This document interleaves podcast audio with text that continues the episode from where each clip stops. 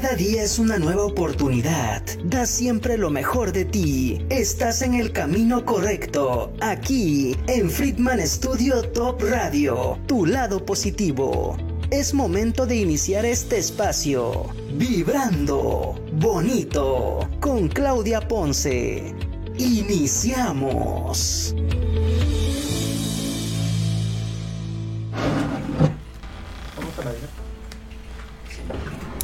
Sí, Paquito. Pásale, pásale, por favor. Ven, aquí estamos. ¿Cómo estás? Ya estamos al aire. hola, hola, bienvenidos otra vez, una vez más a su programa Vibrando Bonito, donde vamos a tener muchísimas cosas. Hoy tenemos invitado a Juan Carlos, al biólogo Francisco, Francisco Mariscal Aquí estamos, vamos a hablar de temas muy interesantes y estamos dándole la bienvenida a todos ustedes. Muchas gracias por conectarse con nosotros, gracias por estar aquí este nuevo día, bendito Dios, que nos permite vivir. Les deseamos que vibren bonito como nosotros queremos vibrar bonito y les vamos a dar los teléfonos del estudio, el 777-212-5379, el 777-219-6162. Esos son los teléfonos del estudio para cualquier cosa que quieran comunicar. Tenemos un tema muy interesante, nos habla, van a hablar sobre la ciencia de la educación. La educación. Sí, eh, ahorita nos vamos a ir directo a música y regresamos con el tema. ¿Te parece, Me parece excelente. Muchas gracias por invitarme. Bienvenido a tu gracias, programa. Gracias, muchas gracias. Gracias por, estarnos acompañando. Muchísimas muchas gracias. gracias. A es ti. Un placer. Ok. Pues vámonos a música entonces con, con, Juan Carlos. Muchas gracias Juan Carlos por estar aquí con nosotros. Ahorita vamos a comentar porque tenemos tu regreso y, estamos en el restaurante de Paco, así que ahorita tenemos muchos temas que platicar, no se vayan. ok, hoy viene, hoy viene de, de mexicano, completamente. Gracias. Sí. Que luego eso nos olvida que somos mexicanos. No, fíjate que la música mexicana es padrísima, ¿no? Yo creo que... Claro. Adelante. Muchas gracias.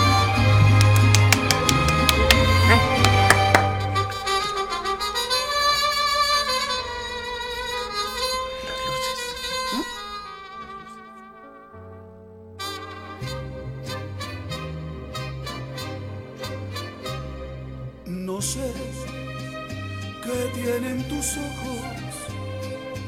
sé qué tiene tu boca que domina mis antojos y a mí sangre vuelve loca. No sé cómo fui a quererte ni cómo te fui adorando. Siento morir mil veces cuando no te estoy mirando. De noche, cuando me acuesto, a Dios le pido olvidarte y al amanecer despierto tan solo para adorarte ¿Qué influencia tienen tus labios que cuando me besan tiemblo y hacen que me sienta esclavo y amo del universo?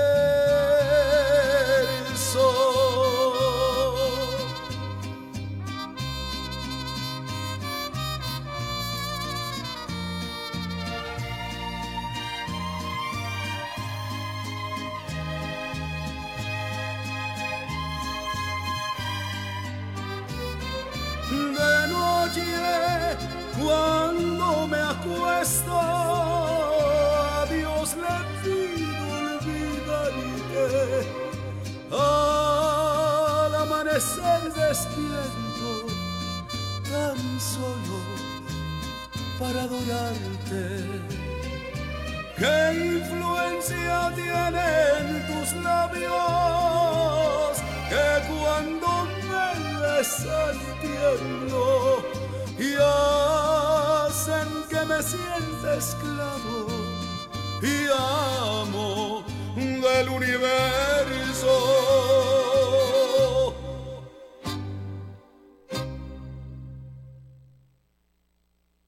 Gracias Juan Carlos por acompañarnos.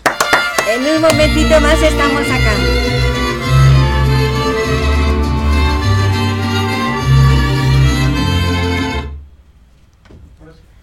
Ok, pues bienvenidos, estamos aquí con Paco, Paco Mariscal. Déjenme presentarles a este gran hombre con tantas cualidades, con tantas cosas que tiene. Él es biólogo egresado de la UNAM, con maestría en parasitología animal, docente de más de 26 años, evaluador docente, fundador del proyecto Britman, dime si lo pronuncio bien, Britmar. Britmar de salidas de campo y salvar tortugas marinas, como hace. También es buzo, paramédico, scout, desde 1975. ¿Todo eso lo sigues realizando? No, Scout estoy ahorita un poquito retirado, o sea, del activo, pero una vez Scout, siempre Scout. Ahí. Ok, ese es ya. Ya de por vida, sí, sí, sí. Sí, me retiré del activo en 2010, 2011. Ya no estar frente al, grupo, pero sigo yo haciendo las cosas de repente con algunos Scouts, algunos compañeros. Ya, pero déjame terminar de decir, mira, eres promotor, capacitor y elaborador de cursos sobre educación en estrategias de enseñanza y aprendizaje significativos. Correcto. Eres investigador sobre artrópodos, ecología de arañas, genética y tortugas marinas. También tienes 20 años de experiencia en Grupo Anderson en restaurante. En restaurante, más, un poquito más, creo que empecé en el 92. Ok, mira, y actualmente estás, estás en Don Paco. Así es. ¿no? tu lugar. así es. pusimos el restaurante Don Paco, eh, obviamente haciendo emulación a mí, pero realmente es, Don Paco es una persona ahí aparte. pero se llama el restaurante Don Paco, se inaugura próximamente la... Eh, ya se, se, lanza completamente, ahorita estamos como terraza, pero va a ser la terraza, digamos, de así, de Yecapistla y Morelos en Cuernavaca, porque es el chiste ahorita, es meter todos los productos de, Morelos dentro de los platillos mexicanos y dentro de los platillos típicos en, un restaurante. una terraza que es abierto, que este, tiene sombrillas, tiene mucha vegetación, la parte del bar está muy bonita. Y aparte teníamos eventos cada, cada 15 días, cada tres semanas. Eventos en vivo. Eventos en vivo, de música en vivo, que afortunadamente Juan Carlos nos acompaña en estos eventos y todos sus amigos, y entonces se pone maravilloso. ¡Wow! ¡Qué padrísimo! Yo ya he ido, se los recomiendo totalmente. Sí, totalmente, porque es Juan Carlos y varios artistas más que se presentan, Eric García, Pablo César, este Ricardo Tapia. Bueno, es, es el club de amigos. Claro. ¿No? Claro, claro. El club de amigos. Y más que, y qué más que en un lugar tan bonito como es, ¿no? Muchas gracias. Sí, está, está, coqueto. Sí, la terraza de Paco, la Terraza de Paco, la terraza de Paco. De Don Paco, la terraza de Don Paco. No, qué padre. De verdad están cordialmente invitados. Este, el próximo evento es dentro de una semana, me el parece. 27, el 27, el, viernes 27. Viernes 27, así que chicos, desde las 7 de la noche el viernes los esperamos ahí en la terraza de Don Paco. Sí, Don Paco. Para que disfruten de, de verdad, es excelente comida, bellísima música y una diversión eh, formidable. De verdad, no se lo pierdan. Y, pero déjame seguirte presentando, que ya, tú te quieres escapar. me da pena. Ajá, tú, te quieres escapar de la presentación. Pero mira, estaba yo viendo también que tienes tus pininos en doctorado en genética. A ver cómo. Eh, empezamos ahí a tratar de meternos a, una al doctorado y este pues ahí andamos todavía pero pues después nacieron mis hijos y entonces ya se truncó todo ese esa parte entonces ahora que estoy aquí en Cuernavaca vamos a ver si se puede retomar. Vamos a ver. Claro que sí, nada de vamos a ver. Se tiene que hacer. Este año dicen que este año es padrísimo porque es de reencuentros, es de realizaciones, ah, es de retrospectivas, es de ver hacia adentro de ti, empezar a conocerte y de lo que tú quieres, crearlo y lanzarlo. De eso estamos construyendo precisamente y construyéndonos también nosotros. Exacto, desde ahí lo que debe de ser. Sí, no, y dice que también eres profesor, profesor de base en el Colegio Bachilleres y en el Departamento de Educación Continua de la UAC. De la UAC, de la Universidad Autónoma de Querétaro. Ok.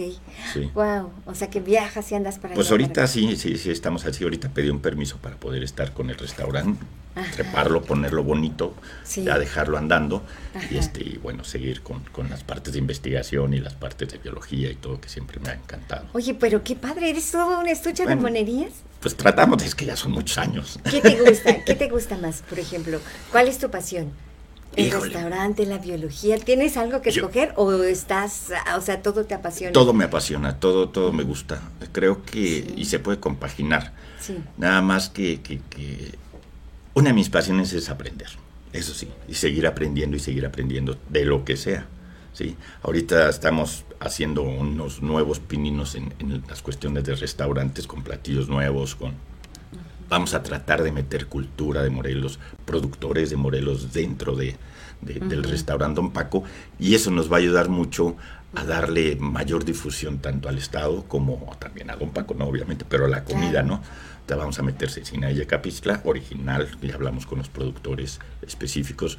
Tenemos mezcal de Tlaquiltenango, por ejemplo, que ya tiene denominación de origen, el arroz de Puente Isla, y así nos vamos a ir yendo para hacer platillos específicos y coquetos de, de Morelos, y obviamente con unas recetas también mías tipo gourmet, pero con una combinación bonita. Y vamos a tener eventos culturales, vamos a tener eventos musicales como los de Juan Carlos.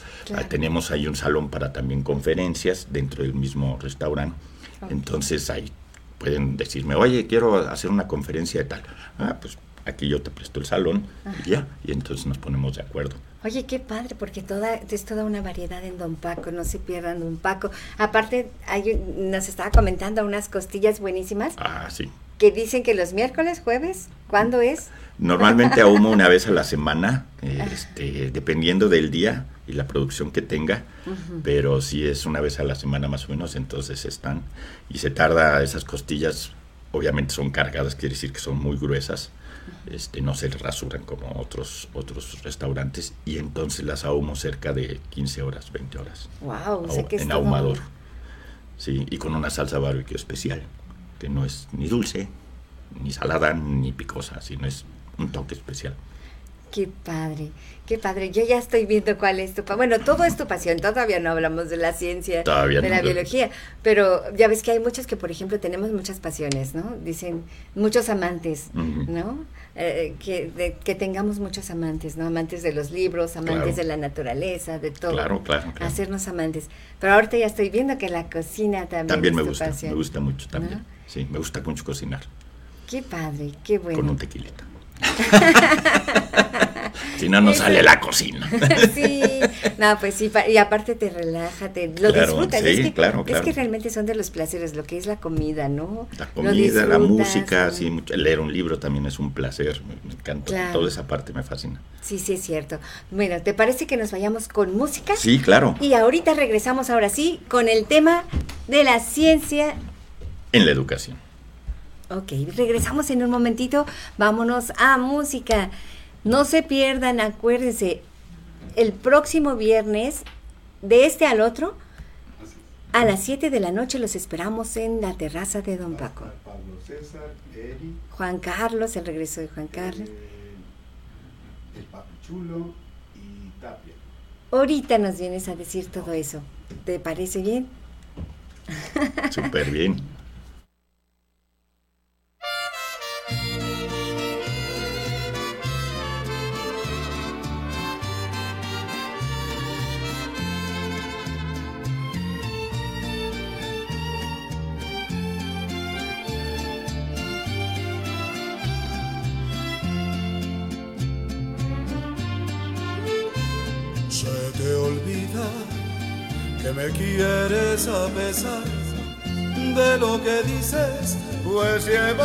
en el alma cicatrices imposibles de borrar.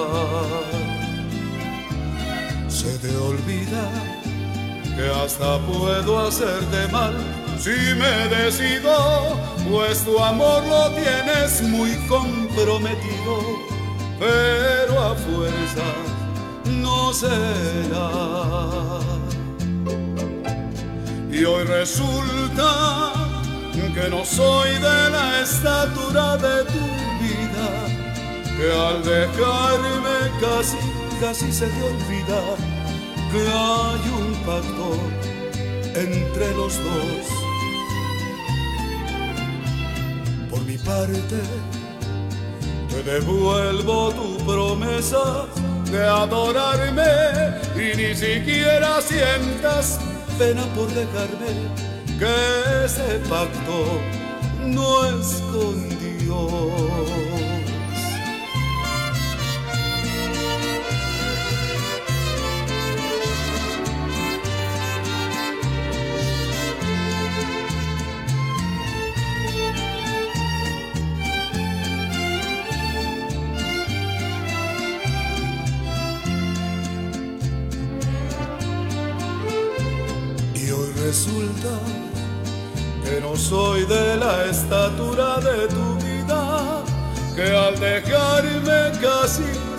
se te olvida que este pacto no es con Dios.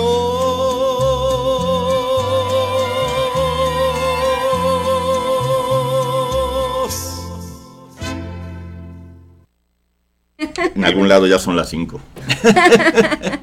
sí, es cierto. Sí, sí es cierto. A ver, Paco, entonces, háblanos eso de la ciencia. En la educación. Fíjate que hace muchos años yo, yo doy clases, precisamente doy clases de ciencia. Desde, al principio empecé en preparatoria, después me fui hasta primaria, nada más un año, porque no los aguanté. daba taller de biología desde maternal hasta sexto de primaria. Y, y, me seguí con preparatoria, con bachillerato. Entonces daba clases en el Williams, en el London, Centro Educativo Cocoyoca, aquí en Cuernavaca, en Nuestra América. Entonces, me encanta ver la sorpresa de los niños cuando les platicas algo nuevo y más de ciencia. Daba clases de biología, daba clases de ecología, geografía, química, eh, metodología de la investigación, todas esas cosas. Y entonces dije, hay que hacer estrategias específicas que nos ayuden a enamorar a los muchachos de la naturaleza y de la de, la, biología en, sí, ¿no? La biología abarca todos los, los seres vivos, ¿no? Incluyendo geografía, porque son los que interactúan. Entonces hice ciertos eh, mecanismos para poder crear estrategias de enseñanza-aprendizaje que fueran vivenciales. Y eso es lo que les encanta a los niños. Entonces puedes llevar a un laboratorio y pueden hacer algo, ¿no? Y haces una cuestión demostrativa, pero si ellos lo hacen y ellos lo ven y a ellos se les cae algo y a ellos eh, eh, lo huelen, lo sienten, es mucho más vivencial. Entonces, la situación de para que los niños aprendan ciencia y los adolescentes es que tienen que estar con todos sus sentidos. ya lo dice Oswald, que es el que hace aprendizaje significativo de tener lo, lo que ya sabe el niño para poder saber desde dónde empezar y luego juntar lo nuevo y entonces van a crear un concepto, es parte del constructivismo. Van a crear un concepto nuevo pero aplicándolo, que esa es la idea. Entonces las estrategias de enseñanza-aprendizaje ahora tienen que cambiar. No es llegar y dictarles, no es llegar y en resumen, no es llegar y les voy a hacer examen, sino es llegar y decirles, a ver, ¿es esto? ¿Ustedes qué piensan? ¿Qué saben de esto? Y entonces a partir de ahí les empiezas a enseñar o les empieza a mostrar y que ellos mismos vayan respondiendo lo que sigue de ese aprendizaje. Y después que lo apliquen. Al momento de que lo aplican, ya lo hacen suyo. Porque ya saben para qué sirve. ¿sí? Yo hasta la fecha ahorita, por ejemplo, no he usado el trinomio cuadrado perfecto, no sé para qué sirve. Pero sí he utilizado el raciocinio y sí he utilizado esa, ese mecanismo mental que lleva un proceso del trinomio cuadrado perfecto, que es matemáticas. Pero en biología, si lo ves, si lo sientes, si lo tocas, si lo haces, entonces se te queda, porque es vivencial. Y manejas todas también la conjunción, la conjunción con las inteligencias múltiples de, de, Gardner y las Howard y la, parte del aprendizaje significativo de Oswald y eh, la parte de, integrar estas, estos saberes de Morán. Bueno, Morín se escribe, ¿no? Y entonces al momento de integrar todas estas partes, estás creando un niño, un adolescente, que puede estar integrando al medio donde está, que es el contexto, donde él está, aplicando lo que sabe empíricamente, lo que sabe de oídas, lo que sabe de Internet y comprobándolo en, en vivo con un asesor, que en este caso es el profesor. Entonces, creando estas estrategias de enseñanza-aprendizaje, llegamos a una conclusión donde si estás viviendo las cosas, es cuando se te queda fijo en tu mente y en tu ser. Claro. Y entonces creas habilidades aparte, porque no nada más es el concepto, sino creas habilidades y creas también emociones. Y al momento de combinar el concepto, los, los, procedimientos para generar habilidades y la cuestión emocional, estás creando a un chavo, estás, estás haciendo un crecimiento integral. Okay. Y eso tiene mucho que ver con las prácticas de campo que propuse, como la de tortugas marinas. ¡Guau! ¡Qué padrísimo! Oye, qué padre, ¿no? Sí. Entonces, por eso ahí está una cosa vinculada con la otra. Si yo me voy y, me llevo a los muchachos, a los niños, a que vivan la experiencia, se les va a quedar grabado cualquier cosa. Y más si, si, ellos mismos las hacen. Porque no es lo mismo ver a un biólogo que está con las tortugas o que está haciendo un tamiz o que está haciendo un, un, perfil litológico, ¿no? Que lo está estudiando. Ah, estas rocas son aquí. Ah, y este es del Pleistoceno. Eso al niño no le interesa. Pero si le dices, a ver, haz un, un agarra la tortuguita tú, sácala llévala para acá, límpiala, a ver, limpia el nido, a ver, eh, trata de, capturar los, huevos, los huevos, ¿no? Al momento del desove de la tortuga, o haz tú tu perfil, ¿qué le pongo? Lo que quieras. Pone un pedazo de tierra, después piedras, después otro arena, después, y él lo hace. Y entonces él ya va a entender que es una, una, serie de capas que se fueron acumulando a través de miles de millones de años, y entonces va a entender lo que es, porque él lo está haciendo.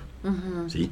Y esas, esas actividades que se desarrollan y en equipo, trabajo colaborativo, etcétera, hacen la, parte de la educación de la ciencia sea pues sorprendente que el niño crea ya que él está haciendo ciencia, porque además lo está haciendo, y entonces se sienta mucho más atraído por esta parte científica, ¿no? Porque un científico no es el que está ahí con su bata pensando todo el día así con cara de aburrido.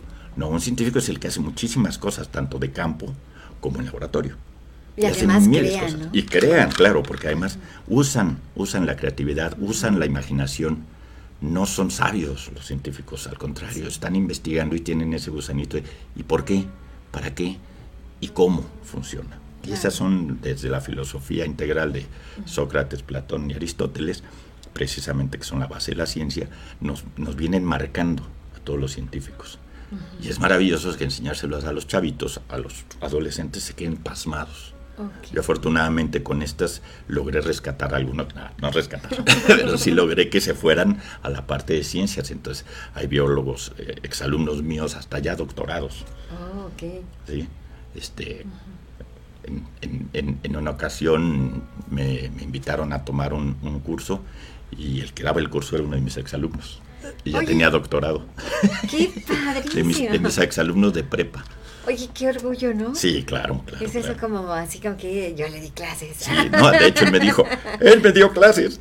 Ay, qué me encanta cómo daba las clases, sí, porque además yo soy muy divertido en las clases, que a mí las oh. cuestiones administrativas y cállate y todo.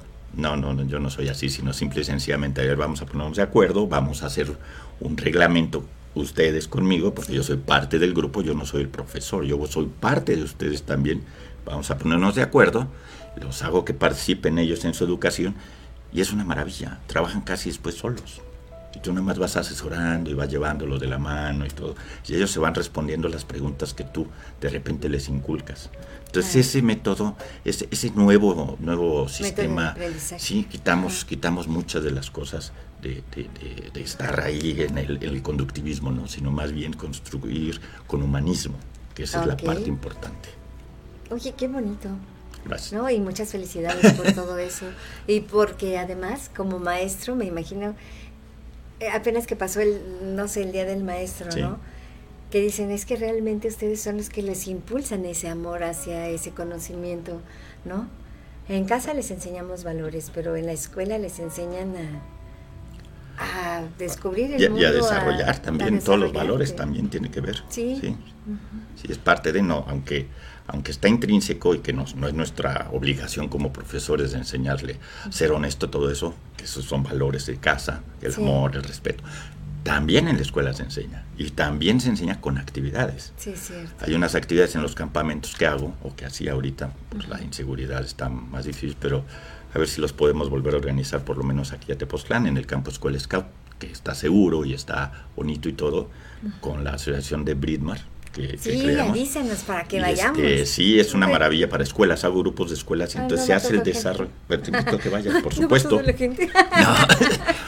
es para escuelas, es, ah, desarrollar estas actividades para que los muchachos puedan crecer y además, en vivo son dos noches y tres días. Oh, entonces es una maravilla porque la primera etapa hacemos que valoren el trabajo colaborativo, que valoren el trabajo en equipo, deshacemos las, las, enseñanzas de confiar en el otro, o sea, muchas cosas porque además se maneja por equipos, ¿no? Todos los estudiantes van por equipos y entonces escogen un líder y etcétera, van, van dándose tareas dentro de cada equipo. Oh. Entonces está muy, muy dinámico el asunto. Qué padre. Muy, no, pues está súper, súper interesante todo lo que nos estás platicando, ¿eh?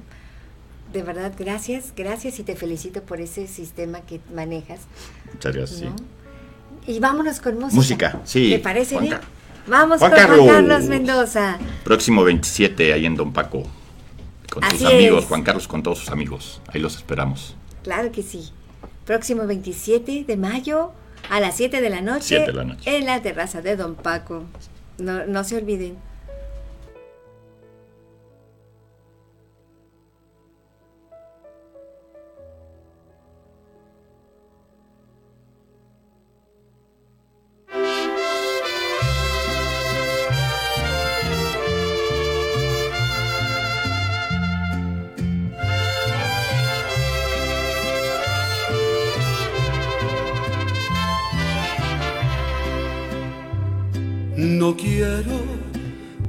Verte llorar.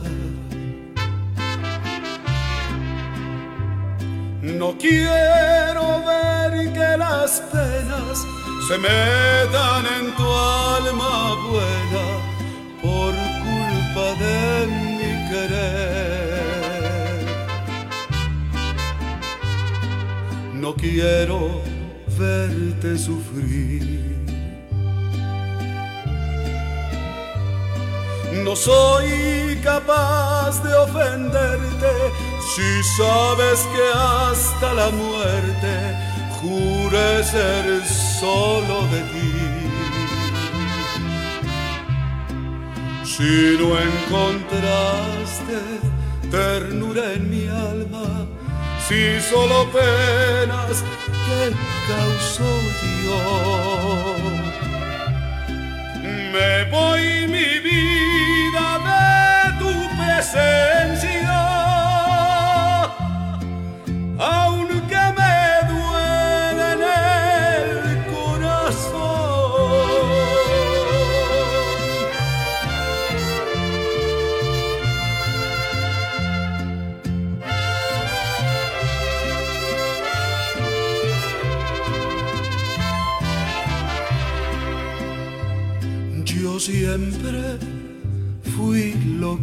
soy. Jamás te dije mentiras y puse a tus pies mi vida sin ninguna condición. Si tú lo quieres, mi amor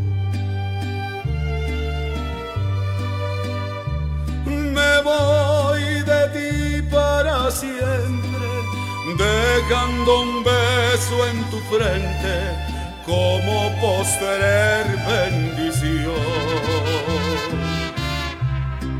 No habrá reproches de parte mía, solo me importa que seas feliz. Ya ves que todo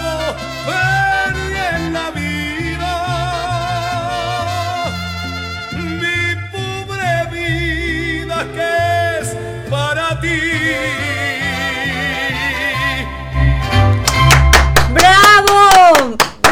Carlos, muchas bravo, gracias, bravo, bienvenido bravo. por Mano, estar gracias. aquí. Muchas, muchas gracias por estar aquí. Gracias, Claudio, gracias a nuestro productor, muchas gracias porque hace posible todo este programa. David, nuestro director, David Friedman.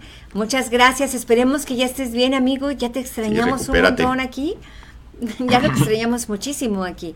Muchas gracias por todo, Jackie, amiga mía. También te mando muchos saludos a todos los de Facebook, los que nos ven por Facebook, por YouTube, por Spotify. Muchas gracias por conectarse siempre con nosotros y gracias por todas sus bendiciones y todos sus mensajes tan bonitos que nos mandan.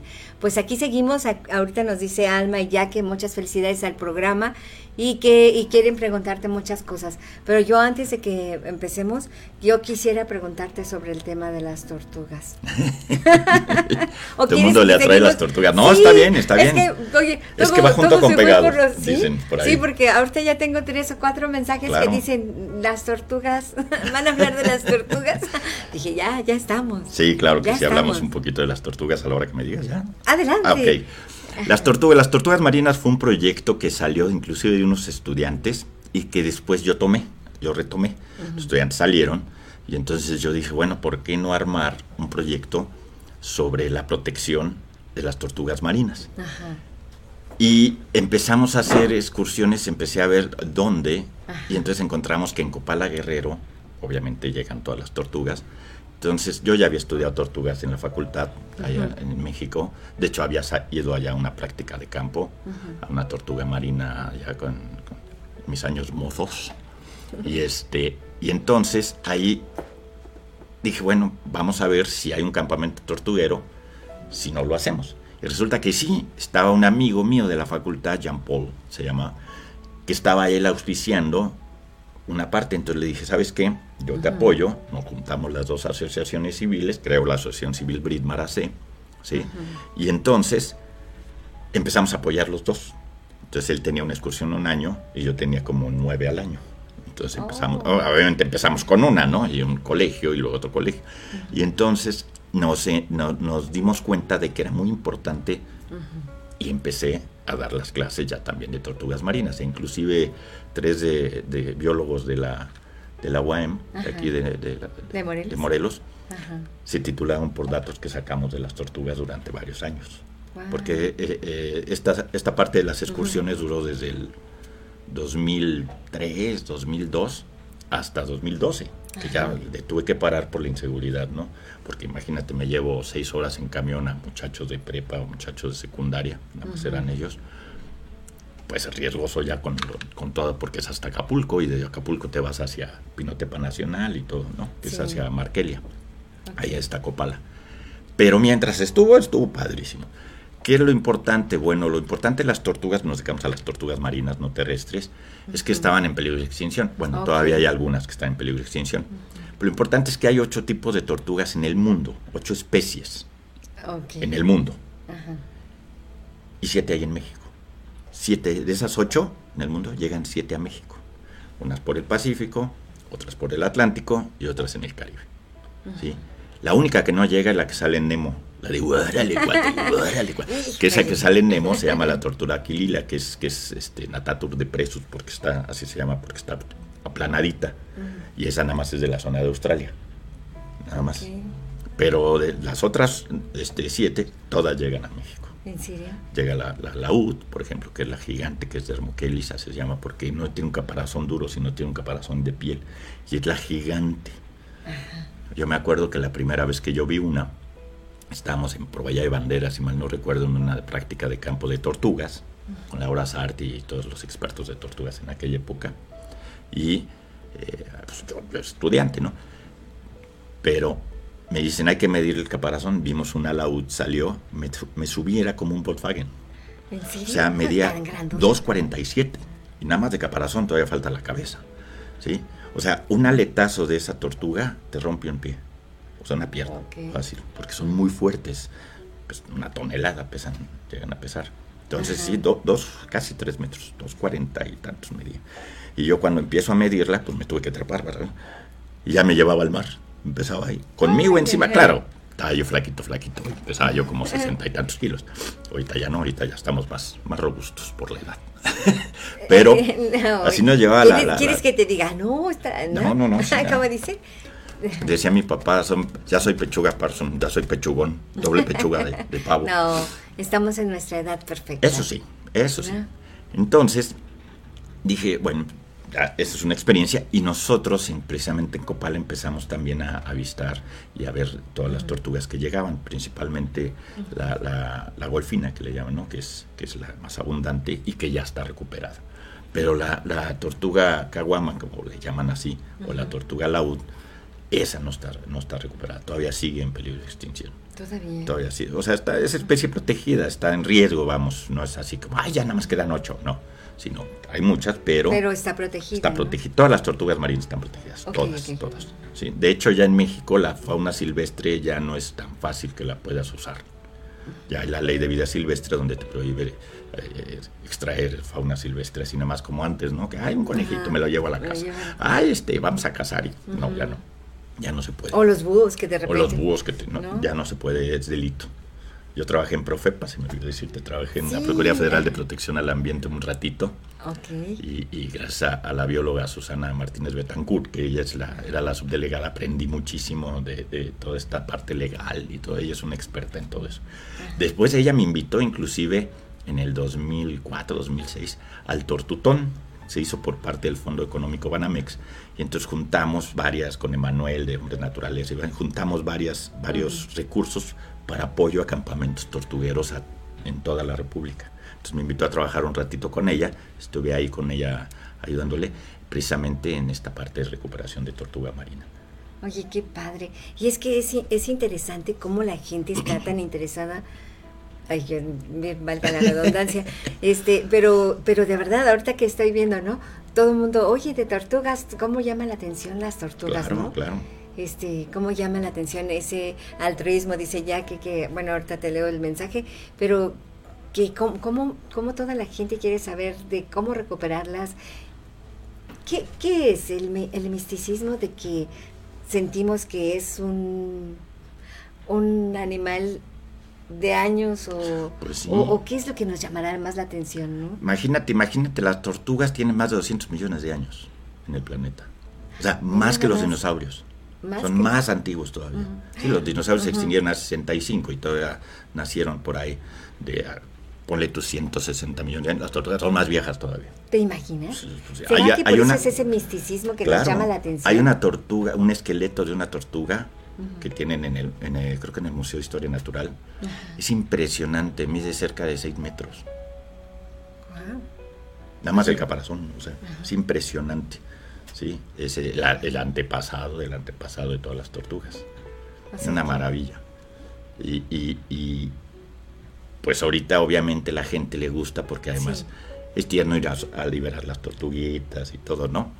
Hay que tener cuidado, pero sí es, es, padre y eso les, motiva mucho. Y, saber que estás aportando un, granito de arena en, cuidar esta parte de la naturaleza, pues les ayuda. Ahora, ¿para qué sirven las tortugas marinas? A ver, ¿para qué sirve? Pues para hacerte una sopa buenísima de aleta. No, no es cierto. no, de hecho, por eso, por eso se acabaron, por, por el hombre, no por otra cosa. Las tortugas comen medusas. la clásica guamala que de repente se reproduce demasiado eh, y que quema la piel cuando nos metemos a nadar, o que además a otros peces afecta si se, si se propaga, eh, la controlan las tortugas marinas. O sea que es como el que la que regula. La que regula. Todas las especies siempre están interconectadas en un equilibrio. Entonces lo que yo como, aquí está, si, si no se lo comen, entonces empieza a crecer la población y entonces altera el equilibrio ¿sí? de la naturaleza. Entonces cuando bajó la, la, ¿La, tortuga? por las tonterías de que, ay, es afrodisíaco, ay, que los huevos, ay, que el caldo de tortuga cura hasta el cáncer y el sida. No es cierto nada de eso, ¿sí? No es cierto. Pero empezaron a depredar mucho el hombre y empezó a dañar el hábitat también. Construir hoteles donde antes llegaban a desovar, porque la tortuga, cuando desova y nace ahí, regresa a ese mismo lugar, a esa misma playa, cuando ya es adulta. Qué vaciado, eso también se me ha hecho muy interesante, ¿no? Cómo tienen ese, como las golondrinas, cómo tienen ese sentido de, Sí, de, ubicación y todo para regresar exclusivamente a esa misma playa donde nacieron y ahí hacer, dejar a sus hijos. Que nunca los ven, ¿verdad? Pero bueno, porque son madres desnaturalizadas. así, es, su sistema. Lo que hacen es que eh, dejan, depositan los huevos los, y después de 40, 60 días, dependiendo de la especie, salen las tortuguitas y entonces ya van, ya van las crías y entonces ya van al mar.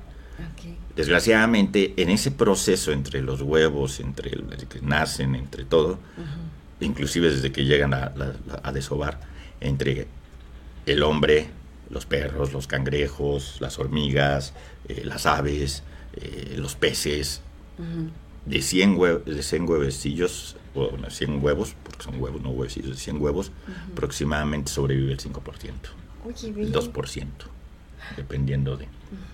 Entonces, obviamente, por eso, ojalá, con la ayuda que nosotros damos, de que los, desde que desova la tortuga y la llevamos al nido, en un nido especial donde está libre de techado, está libre de predadores en general, y ayudamos a sacar a casi todos los huevos, entonces a que eclosionen y después las dejamos tantito a que se fortalezcan las tortugas un par de días y después ya las liberamos a vigilancia para que no se las coman ni los cangrejos ni, ni las aves.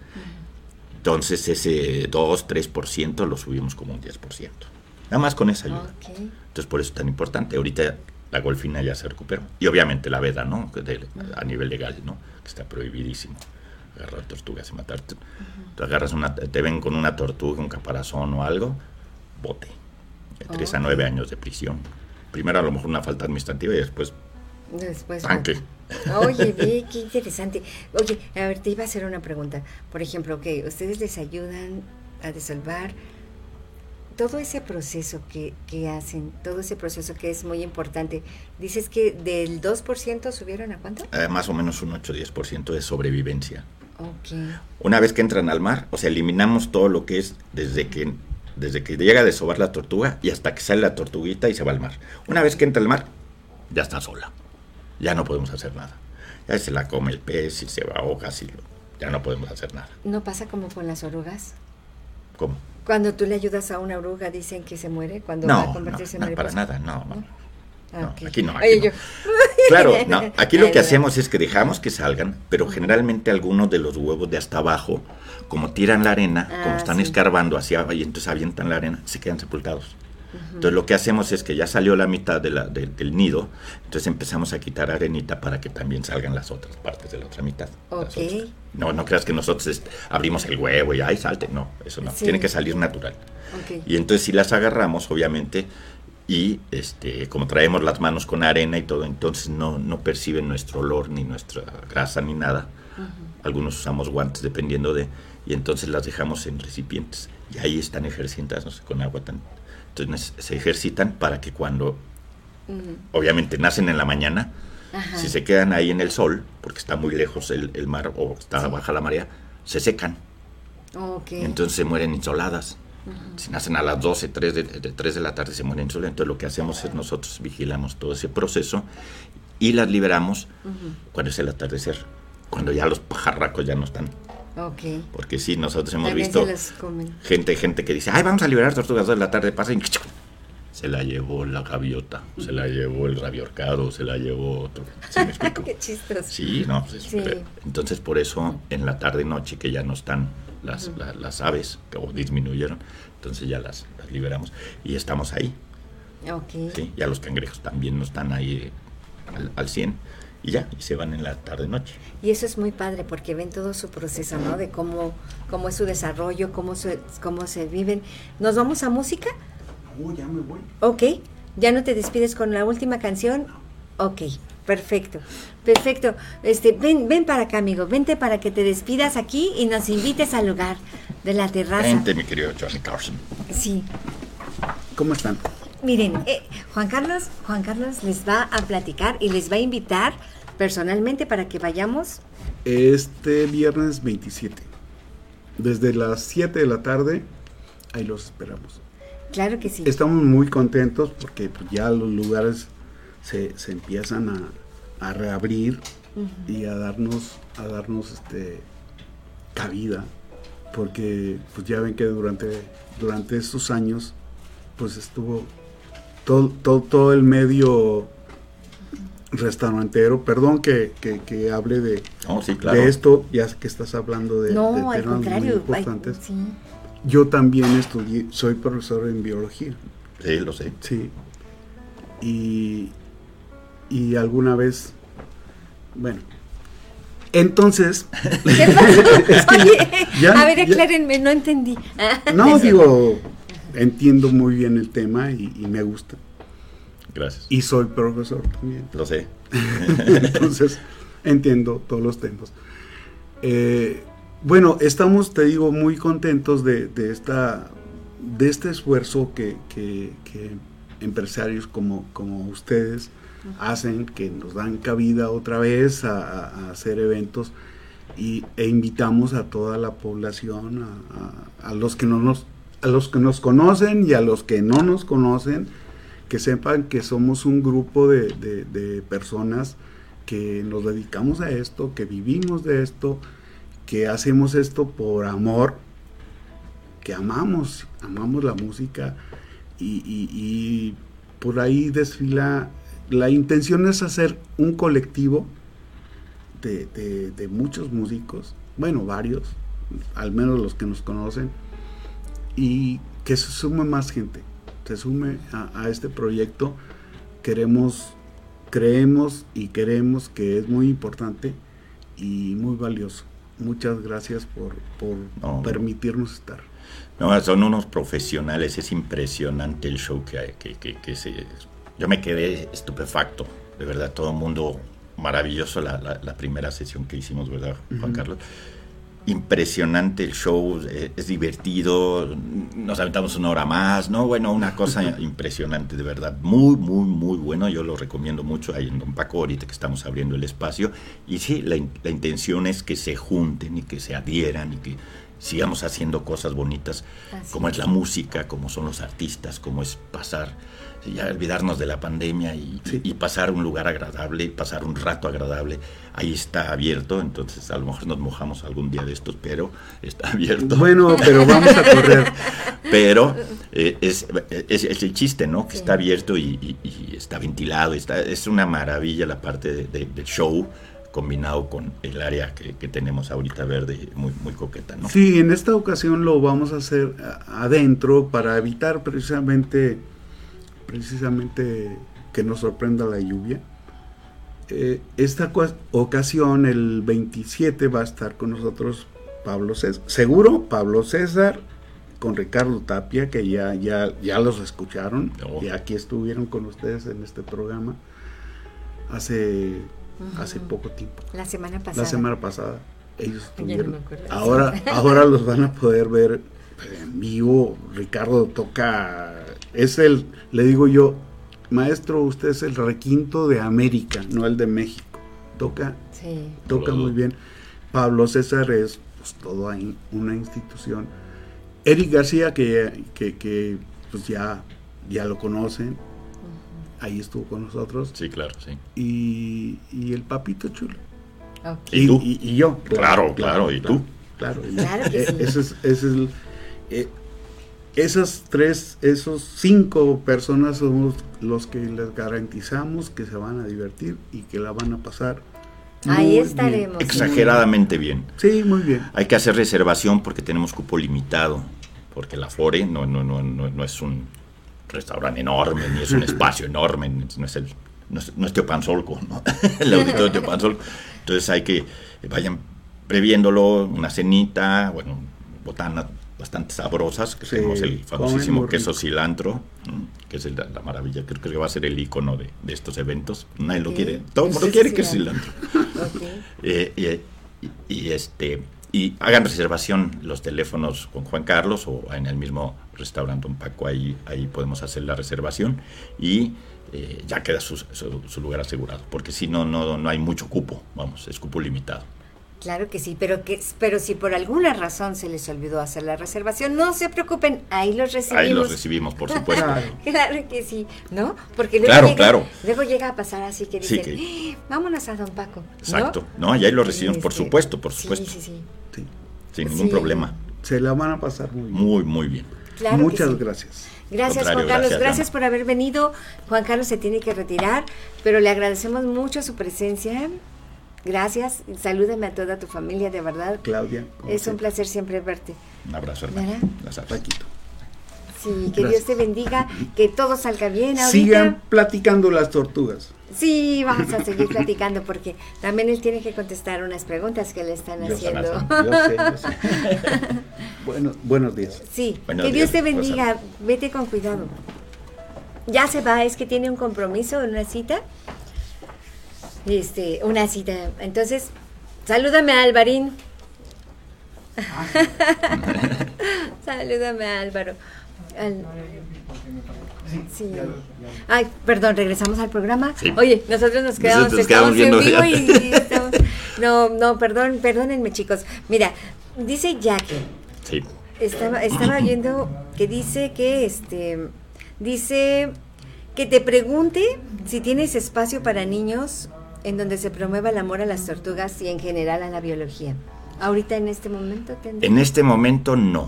No, normalmente como profesor yo daba clases en, diversas escuelas o daba talleres, pero, pero estamos por abrir una, una parte que se va a llamar eh, a ciencia en tu casa. Okay. Todavía estamos ahí manejándolo. Donde vamos a se está cocinando. De hecho, yo creo que el mes que entra sale con, con, una parte de mariscal digital. Que vamos a empezar a hacer postcat y vamos a empezar a hacer videos y vamos a empezar a hacer para llegar al público y entonces interesarlos.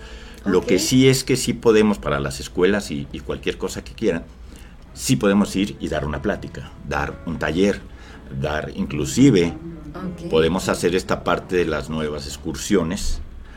No vamos a poder ir a Tortugas ahorita hasta que baje un poquito la, la inseguridad, pero aquí en Tepoztlán podemos hacerlo eh, eh, para el amor a la biología, amor a la naturaleza, amor a, toda esta parte, y ahí hay seguridad, hay todo, no, tenemos problema en el campo escuela Scout Mestitla, y hay monitores y tenemos todo, todo toda la infraestructura la tenemos. Para excursiones o, o, inclusive campamentos, sin ningún problema, para enamorar a los, a, los niños y a los adolescentes, ¿no? Para esta parte de la biología.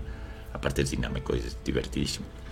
Pero así como tal, un taller directamente donde vengan los niños, todavía no está. Sí, va a ser, sí se va a hacer, pero todavía no está. Cocinando. ajá, se está cocinando para hacer un taller especial para que los niños vayan, jueguen, suban, bajan, etcétera, ¿no? Y se enamoren de la ciencia. Y eh, los talleres los podemos llevar inclusive a las escuelas, que esa es la idea, ¿no? Llevar, y, yo me acuerdo que hacíamos nosotros coloquios de investigación, yo invitaba, como daba clase en el London, en el Williams, invitaba yo investigadores en la tarde, o sea, a las 3 de la tarde, y entonces nos sentamos en mesa redonda y pregunten todo lo que quieran. Traigo un investigador un físico, traigo un biólogo, traigo un investigador en genética, traigo un investigador biomédico. Y ahí estábamos platicando, pero sin esa rigidez de, no es el maestro, no es el investigador, no es el doctor fulano. Y no, hola, yo soy Paco, yo soy Pedro, yo soy Juan, yo soy Carlos. ¿Qué quieren saber? Y entonces ya empezaba toda la dinámica y todo. Y háblenme de tú y, eh, y eso rompe todo. Y esos tipos de coloquios ayudan mucho a que los chavos eh, se, enamoren. de la ciencia y se enamoren de la investigación. Porque les hacen preguntas personales, les hacen... Y los, todos los investigadores contestamos. No pasa nada. Todo lo contestamos. Oye, qué padre. Entonces, eso sí podemos hacer para las escuelas que o se junta un grupo de, papás o de niños y les vamos y los hacemos. Tenemos un, salón tanto en Don Paco como tenemos un salón también ahí en Las Palmas, se llama el Corporativo Mariscal, que podemos nosotros ahí hacer una sesión sin ningún problema. Hay un salón muy grande ahí. Oye, sí, estaría genial, ¿no? Claro, claro. Y entonces platicar de todo esto y hacer algún experimento. Y, Pero que ellos lo hagan. El chiste es que los muchachos lo hagan, que los niños lo hagan. Mis hijos me dicen, oye papá, ¿me puedes ayudar? No, tú hazlo. Es que me voy a manchar. De eso se trata. trata de no mancharte, a ver cómo le haces. O sea, averíguale, averíguale, chécale. Entonces eso es lo padre. Enseñarnos sí, yo, yo, tengo un niño de 7 años y otro de 10. Oye, qué Entonces, son mi, vida. Entonces está todo dar. Y entonces siempre me están preguntando cosas y siempre les digo, ¿tú qué crees? ¿Y cómo lo ves? Y todo. A ver, piénsale, ¿cómo lo resolverías? A ver, ¿qué harías? Entonces los dejo que ellos saquen su imaginación y que ellos saquen, que traten ellos de resolver el problema antes de que yo llegue y, ah, mira, se hace así. No, así no crece. No, es la parte educativa que, yo estoy manejando en los chavos. Imagínate en mis hijos. Sí, es cierto. No, sí tienes que ser congruente con lo que dices y con lo, que haces y lo, que enseñas. Sí, sí, no, no, no se vale. Eso siempre les digo a los maestros cuando hay que ser congruente. Si tú no lo quieres hacer, no lo hagas. No tienes por qué hacerlo a fuerza. Ajá. Ahí me decían, tienes que hacer las fichas Construyete, que son para desarrollar habilidades socioemocionales. Veía las fichas que mandaban y decía, una pérdida de tiempo, mejor hago otra. Y entonces les hacía mindfulness o les hacía una, una, meditación o, les ponía una película. Donde vieran los tipos de emociones y entonces hacen, hacen un, pequeño escrito para ellos. No me lo tienen que enseñar. Nada más, mira, aquí está. Mira, yo ni lo leo. Digo, yo no lo voy a leer porque son cosas personales. ¿Qué sentiste en la película cuando esto, esto, esto? ¿Qué sentiste? ¿Cuáles fueron tus emociones a, lo largo de la película? Es de caricaturas. Y es una maravilla, porque te dan muchas emociones encontradas los muchachos. Y entonces con esto se, se, aclaran un poquito. Siempre, siempre he pensado que el escribir tus emociones, escribir cómo te sientes, te ayuda mucho a liberar esa parte. Así. Y entonces eso es lo que hago con los muchachos. En lugar de una ficha que te dicen, tienes que hacer esto y tienen que contestar esto. Entonces, ahí está la película. ¿Qué opinas de todo lo que sucedió y cómo te sentiste en cada una de las partes? Porque se adentran en la película. Claro. Y, los haces tener conciencia de lo que están haciendo, de lo que están viendo, ¿no? Por supuesto.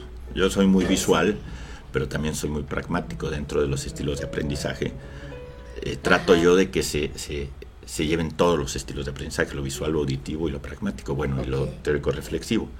Entonces, con actividades específicas, todas las clases toco.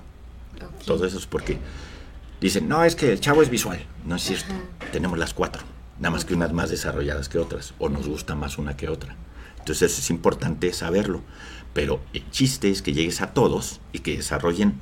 Si yo soy más visual, tengo que desarrollar la auditiva. Claro. Que no la estoy, pero la tengo, pero la tengo que desarrollar. Si yo soy más pragmático, tengo que desarrollar lo visual. Entonces, desde un video, les pones, le explicas que la parte verbal, digo, la, parte auditiva, les estás explicando, le estás poniendo un video que tiene que ver con la parte visual o imágenes, y les pones a hacer algo derivado de esto, que para resolver un problema, y después una reflexión de qué es lo que aprendiste, cómo lo viste, qué es, y entonces estás manejando todo al mismo tiempo. No, qué interesante. ¿eh? Esas son las estrategias de enseñanza-aprendizaje que yo doy en cursos. Y toda esta parte que también doy en cursos eh, específicos cuando gusten, ya saben. No es comercial, ¿eh? Pero... No, sí, adelante, tú puedes anunciar lo que quieras aquí. sí, damos, y damos certificado de participación y todo para las escuelas, profesores y todo, con este tipo de enseñanzas, estrategias de aprendizaje, ¿no? Y que sea significativo. Porque muchas veces yo me he encontrado muchos profesores cuando era evaluador docente, que su planeación no tenían ni idea de cómo hacerla, no tenían ni cómo, ni pies ni cabeza para empezar. Ay, pues voy a poner esto y luego pongo un examen y luego este, que hagan un resumen de un libro y luego, espérame, espérame, no, eso ya no. Ah, El chiste es crear estrategias donde los chavos se sientan cómodos, que se hagan partícipes y hacer evaluaciones auténticas. Claro. Con esta parte de evaluaciones auténticas es que ellos evalúen, que yo los evalúe y que sus compañeros también los evalúen. Entonces tienes tres actores, ¿sí? Y después, ¿cómo lo vas a evaluar? Mediante una rúbrica o mediante un instrumento de evaluación específico que va a llevar el saber ser, que son las cuestiones actitudinales, cómo se desarrollaron, qué sintieron, cómo están creciendo. El saber hacer, lo procedimental, qué es lo que hiciste para hacer esto, un mapa mental, hice una obra de teatro, qué procedimientos yo tuve que desarrollar. Desarrollar. Y aprender. Son procedimentales, ¿sí? y lo conceptual, que es el cachito que tú les pones ahí de conocimiento. Pero si haces las otras dos y está muy bien y esta andas medio cuachalangueando, como decimos nosotros, medio caidón, no te preocupes porque como es una evaluación integral, no puedes reprobar. Esa es la idea. ¿sí? Entonces es, hacer una evaluación integral. Claro, mucho más difícil que reprueben, porque es una evaluación integral. Y pero sobre todo, sabes que en eso de que dices de la evaluación que, incitan para que, para que ellos mismos se autoevalúen, eso es importante, ¿no? Porque muchas veces hacemos las cosas sin pensar, ¿no? Claro. Y ahí tú los estás poniendo de que, ay, chihuahuas, a ver, tengo que poner bien atención porque si no, ¿no? Porque hacemos las cosas por hacerlas a veces. Así nada más por sacarlos. Por ejemplo, yo ya quité los exámenes, yo no hago exámenes. Lo que hago es, el examen que yo aplicaba, lo pongo como una actividad más. Ah. Claro que tiene que desarrollar la parte de lectura, comprensión y toda esa parte para poder, porque así bien, desgraciadamente los exámenes para la universidad o para admisión y todo eso, tienen que desarrollar esa parte de, ABC, ¿no? Que son estandarizados. Entonces, esos exámenes que yo ponía estandarizados ahora son tipo planeas, donde tienes que razonar, tienes que pensar. No lo hago individual, lo hago en parejas o en tercias. Entonces hago tres, cuatro exámenes diferentes para honestidad y todo, y entonces los pongo con parejas, y entonces los pongo con una actividad más. Y entonces los chavos dicen, oye, esto, no, no te acuerdas que dijo esto, no, es que dijo esto. No, ay, sí es cierto, ya me acordé que en el apunte tal. Y entonces empiezan a relacionarse, empiezan a apoyarse, es un trabajo colaborativo, ya sea de dos, aunque sean parejas, y resuelven el examen. Pero muy completo. ¿eh? Que no es, no es examen, ya nada más es un cuestionario porque vale una actividad más, un 10% vale, por ejemplo. ¿no? Si son 10 actividades, pues esa es una de esas 10 actividades que les pongo. Oye, pero qué padre. Y entonces ni se estresan, porque no hay examen, pero sí se esfuerzan por resolverlo bien. Y después ellos se evalúan. Se cambian los exámenes y entonces se autoevalúan y yo coordino esa evaluación. Entonces hay una coevaluación, su desarrollo, etcétera, y entonces yo voy diciendo la respuesta. Ay, aquí puso esto, esto, esto, esto. Pónsela bien, ¿tú qué piensas? Porque yo coordino esa, y entonces yo estoy haciendo en ese momento de evaluación, que son autoevaluación, coevaluación y heteroevaluación. Entonces ya los tres actores están ahí metidos. Independientemente que yo, como estoy eh, eh, siempre en, el salón y siempre practicando y siempre haciendo con ellos las cosas, porque también es otra de las cosas, no dejo tareas. Ah, ok. El chavo está ocho horas ahí. Después tiene, no sabe si tiene que cuidar a sus hermanitos, si tiene que hacer dos, dos horas de viaje, si, si tiene que practicar deporte en la tarde, si quiere dormir, porque está creciendo, ¿por qué le cuartas eso dejándole tareas kilométricas? Y esa es una materia, imagínate que cada maestro deje materia, pues, o sea, no termina nunca el chavo, entonces trabaja, es como si te llevaras tú el trabajo a tu casa. O sea, ya trabajaste ocho horas, nueve horas, ah, pero aparte llegas a tu casa a trabajar. No, no se vale. Entonces yo no dejo tareas. Mis tareas son tráiganse un mapa, tráiganse colores, eh, tráiganse el artículo que les mandé, impriman esto, tan, tan porque todo lo hago en clase. Okay. Entonces, todas las Tratas de aprovechar todo el tiempo. Claro. Y, teniéndolos ahí, entonces yo veo cómo trabajan. Entonces, con la guía de observación directa, entonces empiezo yo a ver, este chavo está medio bajón en esta parte, este chavo no le está echando ganas, este chavo nada más está papando moscas, este, entonces ya los jalo y les, ya les empiezo a platicar con ellos. Esa es la idea. Hay que ser maestros 100% hay que ser profesores, hay que ser encausadores de esta parte de, crecimiento de los niños y de los adolescentes. Ya en la universidad ya es otra cosa. Sí, y sobre todo porque es, es bueno, en todas las materias, ¿no? Pero en biología, ¿no? Que es el contacto con la vida. Claro. Con el, respeto y lo, a la Y lo ves en un pizarrón, no se vale. Tiene que ser contacto con la naturaleza, como bien lo dices. Sí, porque es el contacto de la vida, ¿no? Todo lo que se relaciona entre todos. ¿no? Claro, esa es la idea. Esa es la idea, además, compaginar y además ver el respeto a la vida y aparte ver los diferentes puntos de vista. No sabes, hay una actividad porque en, teorías de la evolución que es una maravilla. Hago una mesa redonda y hago un debate. Entonces cada quien le toca diferentes teorías. Ya decían unos agarrones del moco bastante divertido. Yo nada más, yo divertidísimo, yo soy el moderador, entonces yo nada más. es una maravilla. ¿Quién ganó? ¿Quién ganó? No, pues no puedo saber quién ganó, ustedes díganlo. No, pues nosotros tuvimos mejores argumentos. No, ya no nos refutaron, él no estudió. Díganlo. Y entonces ellos mismos se, se, evalúan, entonces está padre. Qué interesante. Sí, yo la verdad sí me divierto mucho en esa parte de evolución. y además lo viven, se sienten, porque aparte les digo que cada equipo que les toca eso, dos tienen que hablar, pero aparte tienen que ir caracterizados. De la época de, del fulano que está. Oh, Entonces ya te imaginarás Darwin, ya te imaginarás a otros antes de Darwin y mucho antes, ya los creacionistas y todo, así. No, muy padre, muy, muy, muy, muy interesante. Oye, pues te felicito por esas clases que das, ¿no? Por esa clase tan interactiva que das. Me gusta, si no se aburre, ni me aburro yo chiste divertirse. Ah, eso lo haces por El aprendizaje es divertido. No lo haces por ellos. No, no, eso es que... ya entendí, lo haces por ti. hay que empezar por uno. sí, no, pero de verdad qué gusto, qué bueno que estás haciendo todas estas clases, estás interactuando, estás compaginando tu pasión con los chicos, con el interés de los chicos, con, o sea, estás complementando todo tu clase, ¿no? Sí, afortunadamente eso. Y que tienes pues ese, esa capacidad y esa esa capacidad y ese gusto por hacerlo. Sí, me gusta mucho, me gusta mucho. La parte docente me gusta mucho. Yo lo descubrí de casualidad, pero ya no lo he dejado desde... La primera vez que di clase fue en el 93, 92, no es cierto, 91. Ajá. 91, 92. Y después me salí y me dediqué a los restaurantes. Ajá. Sí. El grupo Anderson, Harris, etc. Perdóname. Ajá. Y después Ajá regresé. Sí. Regresé de, Sonora y me volví a reintegrar a la academia con la maestría. Okay. Y ya de ahí ya me dediqué. Sí, nada más déjame decirte algunos saludos que tenemos aquí. Mira, Esperanza Castellanos. Hola Claudia, bendiciones y, y felicidades por tus por, por tus invitados. Marta Sánchez, excelente tus entrevistas, Clau. Felicidades por tus invitados. ¿Qué diferencia hay entre tortugas marinas y terrestres? Bueno, bueno, bueno eh, las, terrestres, las terrestres son más abundantes, obviamente, en, número de especies.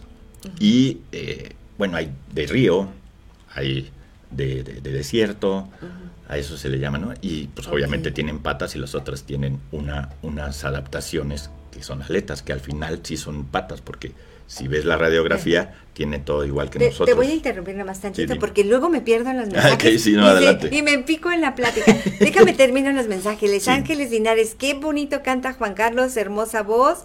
Felicidades al biólogo. Muchas gracias. Sí, dice Alondra de Altamira, saludos, profe. Un abrazo a la distancia con mucho cariño y respeto, bendiciones infinitas. Alondra de Altamira, hola, hola, saludos a todos, gracias por compartir este tema. Saludos a Friedman Studio Top Radio y a todos los que están colaborando. Ruth Reyes, saludos mi amiga Clau. Muchas gracias, amiguita Ruth. Ah, dice Andy también, bravo, bravo, y me pone corazones. Marta Sánchez, y Angélica Ponce también lo están viendo. Angélica es mi hermana. saludos. saludos, hermana hermosa. Está en Estados Unidos, así que yo siempre le agradezco que me esté viendo porque para allá son dos horas antes, entonces dice, ah, es que luego estoy desvelada. Claro. sí. La mañanita. Este, sí, entonces, eh, mi amor, mi niña, te quiero mucho. Dios te bendice. Tú sabes que, que todo es perfecto en la vida, así que te amo. Estamos en contacto. Ay, mire, estoy leyéndome. Este, ¿cómo se llama?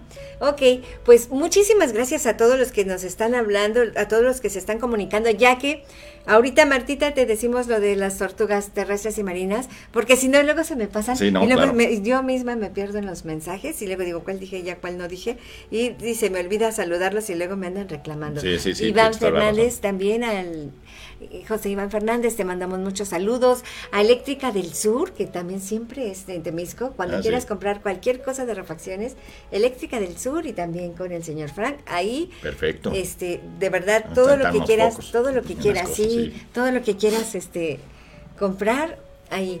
Este, bueno, Gracias a todos, el, Martita, muchas gracias a todos por estarnos acompañando. Vamos a continuar el programa porque siempre se ve, siempre se nos pasa rapidísimo la hora. sí. Y sí, yo también quiero saber. A ver, entonces, la diferencia entre terrestres y marinas. Son las adaptaciones, son las adaptaciones que tienen.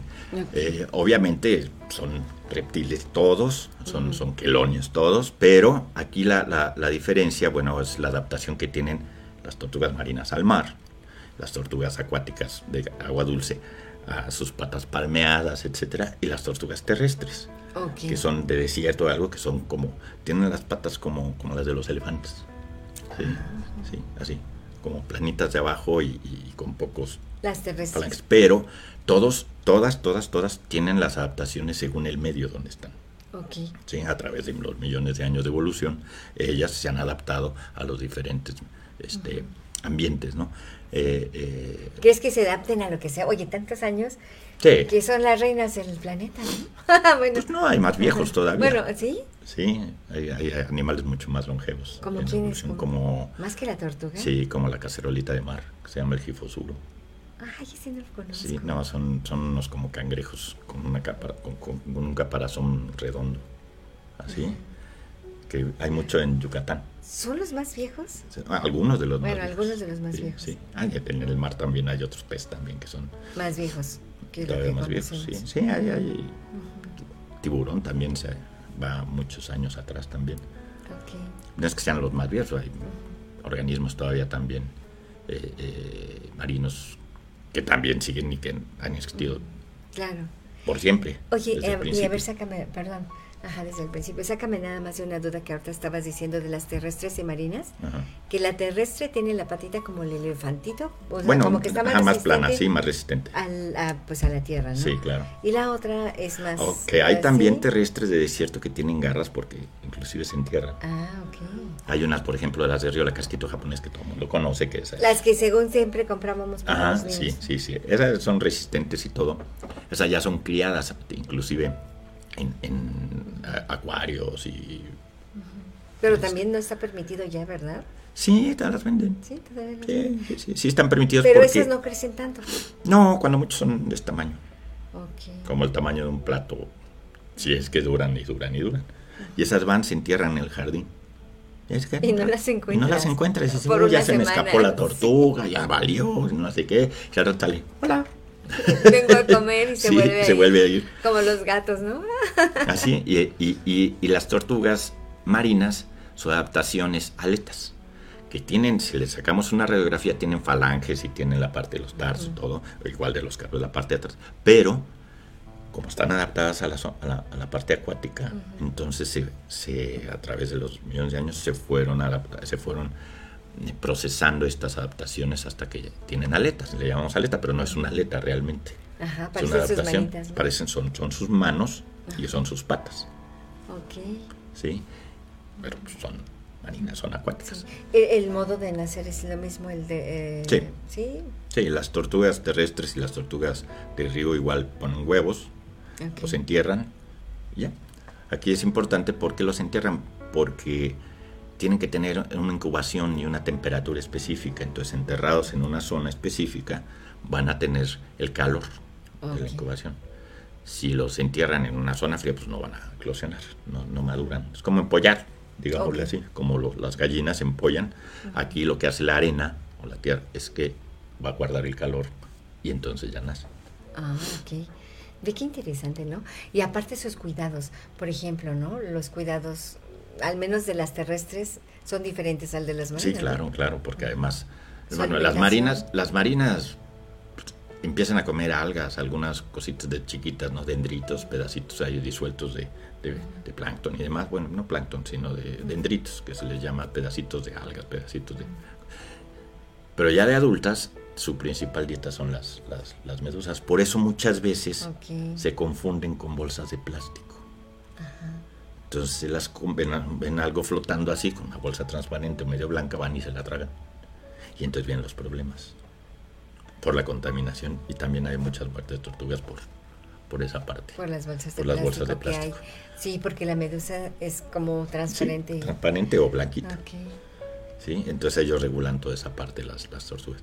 Y, y, las tortugas este, terrestres o, y acuáticas, pues bueno, pueden comer desde insectos hasta la parte de algas, raspan inclusive las algas de las piedras en los ríos, ¿sí? Y ahí comen. O sea que limpian, ¿no? Es Sí, claro, tienen toda su función, claro, todo, todo en esta vida, cada ser vivo tiene una función específica dentro del el equilibrio. Así es, Simba, recuerda esto. Ah, diría muy fácil. el ciclo de la vida, Simba. no, y, y es interesante, ¿no? Como como todo tiene un equilibrio, pero yo no sabía que las tortugas eran las encargadas de limpiar. Sí, principalmente las medusas, ¿no? y, en los ríos también empiezan ahí. Y en la tierra también, O sea, las, las de desierto también cactus y demás y raspan y son un poquito más omnívoras. Ok. Tan, tan, tan bien las tortuguitas. Tanto las yo me dediqué mucho más a marinas, ¿no? Pero, pero sí. ¿Cuánto puede durar una tortuga? Como decía el de Crash, Crash, el de, el de, el de Nemo. Ajá, me acordé de cuando. 150 años, y me siento joven. sí, ah, yo también me acordé de la de Nemo cuando dicen, ¿cuánto vive una tortuga? Sí, claro. Como dice este, Nemo dice, Carlos Plankton dice. Así. No, no, no, no, no. Pueden durar hasta, hasta ahorita, los que hemos tenido conciencia, sí, son más o menos entre 150 a 200 años. Por ejemplo, este, la, tortuga que vio Darwin, estamos hablando de 1835, ¿sí? más o menos, 34 por ahí, en sus viajes con el Beagle en, las Galápagos. Se murió en el, en el 2003, creo. Órale. Sí, la tenían identificada y todo. Aquí tenía la caparación Darwin was here. No, no es cierto. Hubiera sido mexicano, diría que lo lea. No, pero no. Solo, eso faltaba, ¿no? no, pero sí la identificó y la marcó y entonces esa es la tortuga que vio Darwin y era longeva y era grande. No la vio de bebita. Y te digo, de 1835, por ahí, 34, 35. Y se murió en 2000, 2003 creo que se murió. O sea, salió la noticia. Entonces, son longevas, muy longevas. Sí, oye, Dependiendo y, se ven tan bonitas, ¿verdad? Sí, claro. Pues por ellas sí no pasa la edad. por ellas sí no pasa la edad. Sí, claro, esta Morra la Vetusta, por ejemplo, que supuestamente Morra la Vetusta que sale en la, historia sin fin es, sí. tiene miles de años. Qué vacía. Es la sabia y todo. Ya sé si se ve muy. Nosotros no. Sí, no, nosotros no. No, es que tú puedes ver una tortuga grande, chiquita, pero no le... O, en dónde se le nota. Ah, bueno, aparte del tamaño. El tamaño, el tamaño eh, la parte del caparazón y aparte eh, las escamas. toman diferente coloración a lo largo de la vida. Ok. Oye, ve. No, qué interesante, ¿eh? Qué interesante todo lo de las tortugas. La, biología es una maravilla. ¿Qué es lo que más te gusta de la parte cuando estabas en lo de las tortugas marinas? ¿Qué era lo que más te gustaba? ¿Qué, qué era lo que te causaba más sensación, no? ¿O más emoción? El, el, ser como el rescatador de la vida, como que yo participé, yo salvé al mundo, porque así se siente cuando rescatas a una. Cuando, sí, ¿verdad? Cuando salvas a una tortuga. Fíjate que no. Nada de eso. lo que te ha gustado más? Lo que me ha gustado más es la cara de sorpresa de los chavos. ¿Ah, sí? Sí, y. Pago, mira, aquí tengo una, allá encontré otra. Esa parte que, que, los chavos, la sorpresa y, y, y que quieran seguir participando y que, no, vamos a otra hora. Y yo, tú así caminando, porque además vas caminando en la noche y de las 11 de la noche empezamos a caminar hasta las 4 de la mañana, más o menos ya nos regresamos para dormir, porque arriban, eh, o sea, así se dice, ¿no? Arriban a la playa en la noche, ah, no en el día. Muy rara la tortuga en el día, creo que nada más la, la plaquilila creo que sí también anida en el día, la, la de Australia. Pero este empiezan, empiezan los chavos, no, vamos a quedarnos otra hora, vamos a... Entonces esa parte me llena mucho, digo, estoy haciendo cosas que les está interesando. Independientemente si salve 200 mil o salve 100 mil o salve dos, más que nada la parte de comunicarlo y que los chavos se emocionen y que, y que quieran seguir con esa parte, ¿no? Entonces muchos, muchos de mis exalumnos que ahorita tienen 30, 30 años, 35 años y todo, Dicen, ay, me acuerdo mucho de las tortugas. El otro día fui con mis hijos, ya tienen hijos oh, algunos, y liberamos en el Príncipe o liberamos acá. ¿Cómo me acuerdo? ¿Por qué no vuelves a hacer una y nos juntamos? ¿Sí me explico? Y ya les platiqué que así no era, que O sea, se les queda grabado toda esa parte de la biología. ¿sí? Y esa parte eh, la comunican. Entonces ayuda, ¿no? Eso es lo que yo creo que es lo que más me llenó de todas estas excursiones y toda esta parte de tortugas y la parte de las excursiones de biología. El ver la sorpresa de los chavos y las ganas de aprender, independientemente de, todo lo demás, ¿no? Que es muy padre, pero yo creo que eso me gustó más. No, pues qué padre, qué padre y qué padre que compartes con nosotros todos estos datos. Ay, no sé, no sé. A ver, ya estamos a unos minutos de que termine el programa. Dinos o aconsejanos qué hacemos, Este, ah, lo que quieras decirnos, es tu programa, tienes lo que tú quieras. Gracias, gracias. Eh, yo creo que la parte importante es eh, de, todo lo que platicamos, así como, como finalizando, es dejar que los, que los chavos vayan descubriendo las cosas, los niños y los chavos vayan descubriendo las cosas para que creen eh, esa creatividad salga de ellos. ¿sí? Eh, creo que, haciendo estas, este tipo de, prácticas de campo, y eso lo, digo para las escuelas, es importante no, no hacer la cuestión de laboratorio, sino dejar que ellos propongan un proyecto. Yo soy enemigo de hacer practiquitas, como dicen, ¿no? De que, ay, vamos a ver este tubo ahí cómo cambia. No, mejor propon algo y enseñar las técnicas para el diseño experimental que ellos puedan hacer. Eso es la ciencia, al fin y al cabo, ¿no? Es creatividad, es pensar, es preguntarse, es cuestionar las cosas. Experimentar. Y experimentar, obviamente haces tu diseño experimental y entonces haces el experimento. Nosotros hicimos en el Williams y en el London muchísimos, y en Cocoyo, muchísimos proyectos de investigación que salió de los chavos. ¿sí? Y eso es sumamente interesante. Y tú nada más los asesoras, ay, ¿cómo puedo medir esto? Ah, pues chécale a ver qué técnica te ayuda. No, pues este, una electroforesis, no, pues una, una destilación, no. Ah, bueno, pues ya estás empezando a saber todo ese rollo. Que al final son técnicas. Y las enseñamos como si fuera una práctica. No es cierto, son técnicas nada más para trabajar. Pero ¿dónde lo aplican?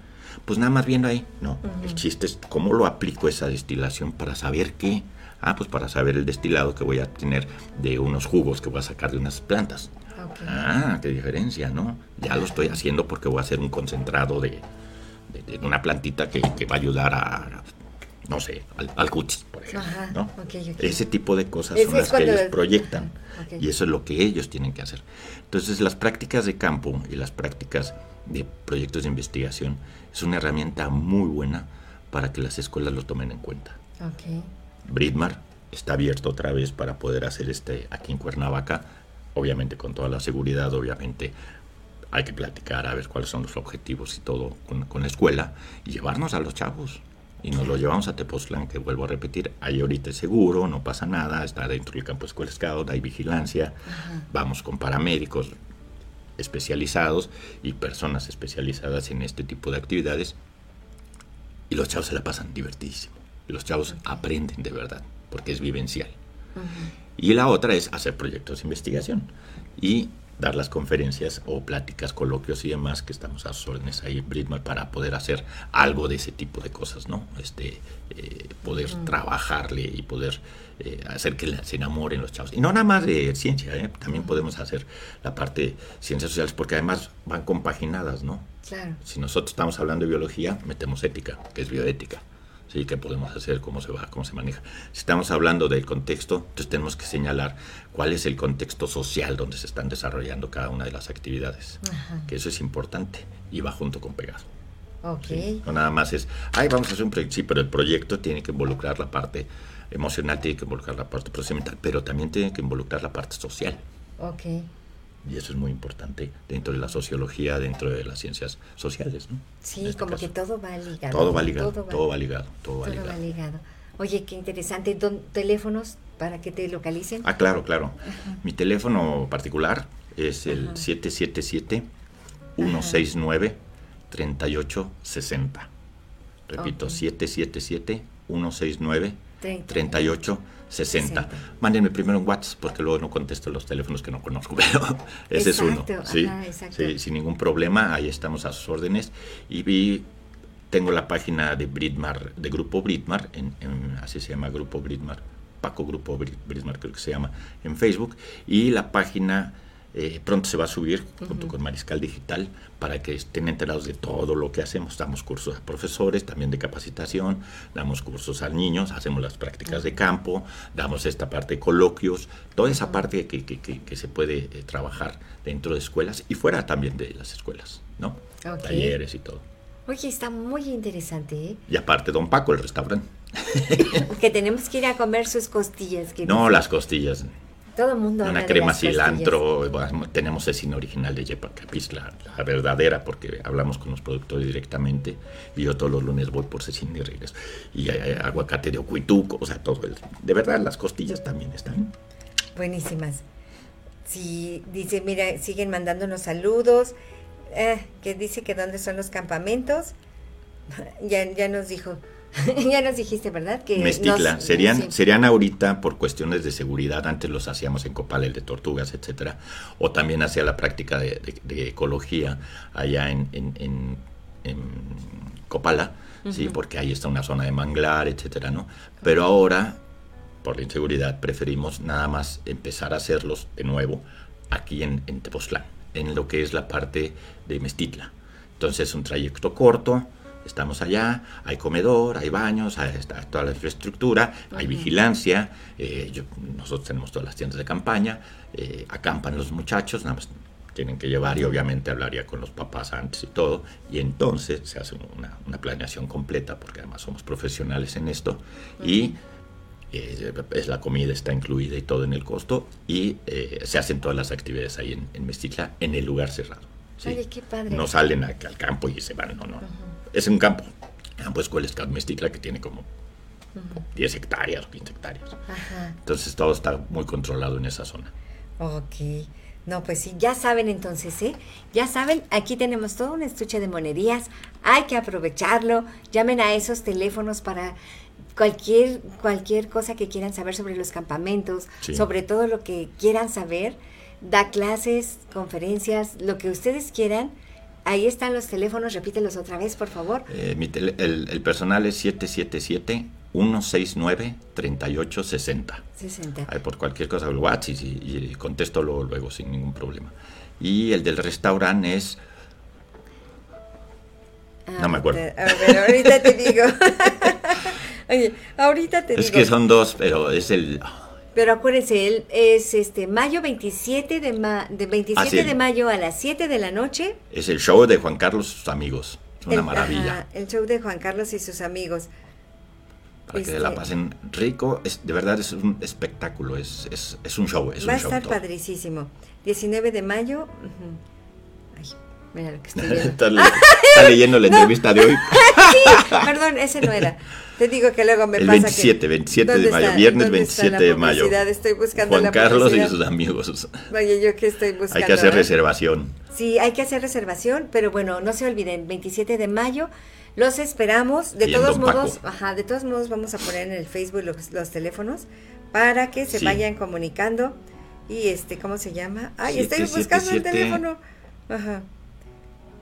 Este, Ahí lo tengo, pero. A todos nuestros amigos de Facebook, de YouTube, de Google, de todas nuestras redes sociales, de Spotify, de verdad, muchísimas gracias por acompañarnos cada jueves. Miren, ahorita les voy a decir. La página del restaurante es eh, en Facebook es Don Paco Terraza, así tal cual. Ah, ok. Don ahí Paco Terraza, ahí están los teléfonos, ahí, está para que puedan marcarme en cualquier momento. Ahí son los, vean la terraza, vean todo, todo lo bonito y está el menú ahorita. Ya lo encontré. Triple siete, siete treinta y siete, cincuenta y tres, cincuenta y tres ochenta y tres y triple siete, ciento treinta y cuatro, cero cuatro, once. Hagan sus reservaciones, de verdad, no se lo pierdan. Está padrísimo, padrísimo ese lugar y un ambiente tan maravilloso, ¿verdad? Que nos tienen que sacar, si no, no nos vamos. Sí, sí, sí, de hecho sí. si no, no nos vamos. Bueno, pues muchísimas gracias a todos nuestros amigos de Facebook, a todos nuestros amigos de YouTube, de Spotify, a todos de nuestras redes sociales. Muchas gracias por acompañarnos como cada jueves, de verdad. Amigas hermosas, gente hermosa, familia hermosa. Muchísimas gracias Paco, gracias por estar aquí, de verdad es un placer haber compartido contigo hoy el micrófono aquí. Nos dijiste muchas cosas importantes, de verdad vamos a, seguir los consejos, ¿no? Gracias, gracias, estoy a sus órdenes. Y aprovechar. Tanto en el restaurante como en lo que gusten. Bueno, pues yo me despido, muchísimas gracias por todo y los dejo vibrando bonito. Por favor, acuérdense, vibren bonito para que todo lo que quieran a su vida lo atraigan y todo lo que esté destinado para nosotros también venga. Cuando vibramos, acuérdense que si, si no vibramos bonito, la frecuencia no llega. no llega. Así que sintonícennos el próximo jueves a las 10 de la mañana nos vemos. Muchas gracias, que Dios los bendiga y aquí estamos. Bendiciones. Soy su servidora Claudia Ponce. Muchísimas gracias por todo. Nos vemos, nos vemos el próximo jueves. Gracias, hasta luego. Gracias, bye. Nos hemos llenado de positividad y energía para continuar con nuestro día. Nos escuchamos en la próxima emisión de Vibrando Bonito, aquí por Friedman Studio Top Radio, tu lado positivo. Somos la radio que se escucha y se ve.